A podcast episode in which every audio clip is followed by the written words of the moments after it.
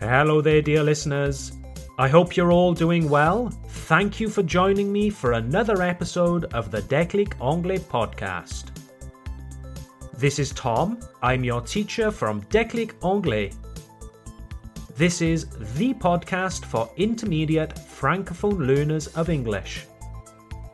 Our mission is to help you build confidence in your listening comprehension skills so that you can comfortably listen to more advanced English language materials. By the way, d'ailleurs, by the way, there's a transcript available for every episode of this podcast.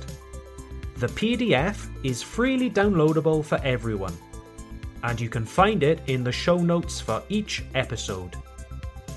Or go to declicanglais.com slash podcast. That's declicanglais.com slash podcast. So, if you have been listening to the Declic Anglais podcast for a while, then perhaps you might be aware that in order to make this podcast more accessible to all listeners, I sort of clean my English. I speak very clearly, or at least I try. And I tone down, j'adoucis, I toned down my Welsh accent to make myself more understandable. But I realise that you, my dear intermediate learners, need exposure to my real way of talking in order to improve, don't you? Perhaps you remember episode 19 of the podcast entitled Natural English. In this episode, I spoke naturally and spoke about my personal language learning journey. Well, in this episode, I thought we could talk a little about Christmas traditions, but this time talking as I would normally. So please don't worry about not understanding everything. You will be fine. Don't be scared to pause the episode if necessary, rewind, and use the transcript. Take your time. All right then. Ready? Let's go. So, I've got to say that I feel really lucky to be living here in Alsace because the Alsatians, they do Christmas really well. I've always loved Christmas, but the decorations in Alsace, the lights, the Christmas markets, the food, well, it's lovely. And me personally, having lived in Germany for two years before arriving in Alsace, the German influence on Alsatian Christmases is really clear to see. For starters, on St. Nicholas Day, uh, Le Saint Nicolas, uh, about the 5th or the 6th of December, children receive a visit from St. Nicholas, who brings them a little present, asks them things like, uh, Have you been good this year? All that kind of thing.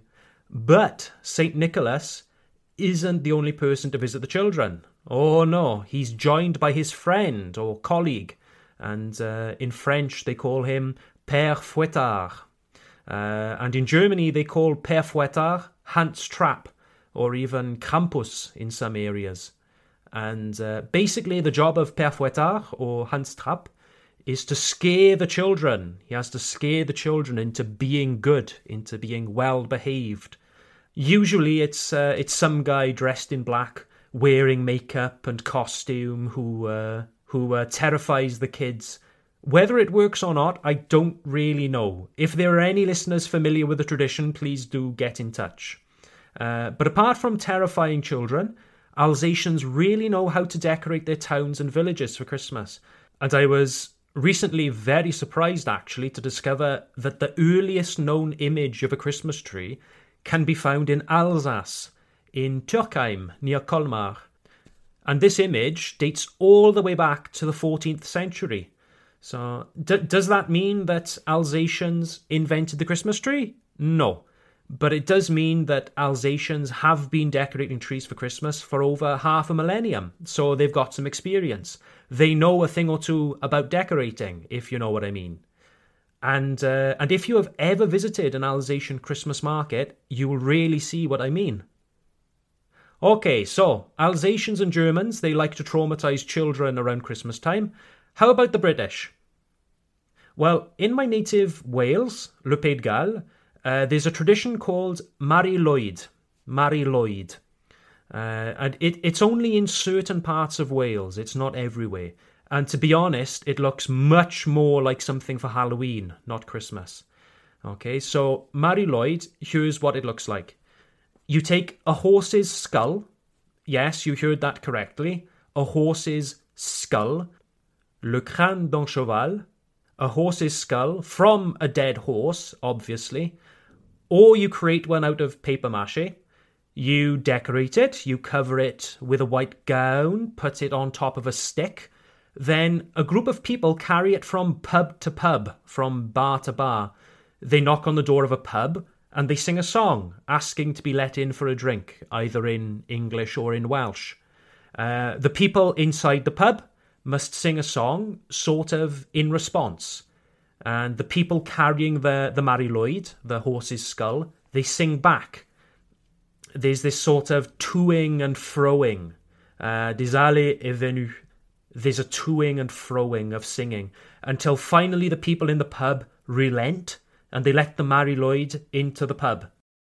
So they have a drink or two, some Christmas cake, and then off they go to the next pub. Apart from the horrific image of carrying a dead horse's head around on a stick, uh, the tradition actually sounds like a lot of fun. Uh, it's pretty much a sort of pub crawl, une tournée des bars, a pub crawl. Uh, I've never actually taken part in a Mari Lwyd party. It doesn't happen in my area of Wales.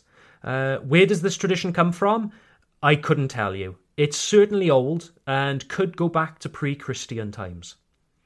All right, then. So, apart from the Mari Lwyd, what else do we have?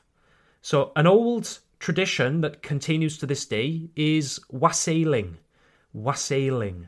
And the word wassail comes from Old English, well, it comes from Anglo Saxon, the parent language of English.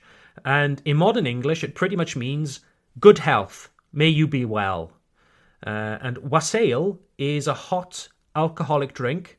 Uh, it's like your vin chaud in France, but instead of wine, we use cider. Uh, we put fruit and spices in it, like orange, cinnamon, and cloves. Some recipes even call for egg yolk. Uh, egg yolk, jaune d'oeuf, egg yolk to be added to the recipe, but I prefer it without personally. Uh, I've never understood the fascination with adding eggs to drinks, uh, you know, especially around Christmas time. Eggs are to be eaten in omelettes or with bacon, not to be drunk with cider, but, you know, that's just me. Uh, wassail is really good though, and it's pretty easy to make. It's just hot cider or apple juice, uh, oranges, cinnamon, cloves, and whatever other Christmas spices you like. Just over the border from Wales, in the west of England, you have big apple growing counties like uh, Hereford and Somerset, and they're well known for their orchards and good cider over there. Well, there's an old tradition in some places where they go wassailing. They go wassailing. And it happens around Christmas time, but sometimes in January too. And they have a sort of party with a procession wassail and singing. And they bless the apple trees in the hope that they stay healthy and that they have a good harvest the next year. And here's a rhyme, a short poem that they might sing at wassailing parties. Here we come a wassailing among the leaves so green. Here we come a wandering, so fair to be seen. Love and joy come to you and to your wassail too. And God bless you and send you a happy new year and God send you a happy new year. Well, that seems like a nice sort of tradition, doesn't it? It sounds much better than traumatizing children with uh, père fouettard or, or with a horse's skull. So, we have people listening to this podcast from all over the world. We have France, Belgium, Canada, Cote d'Ivoire, and many more French speaking countries. I'd love to hear about your own Christmas or winter traditions. How do you guys celebrate this time of year in your part of the world? I'd love to hear from you. Send me a message to contact at declicanglais.com. That's contact at declicanglais.com. All right, then, ladies and gentlemen, On that note, I wish you all a very good day, and I look forward to catching you for our next episode. All the best, and bye for now.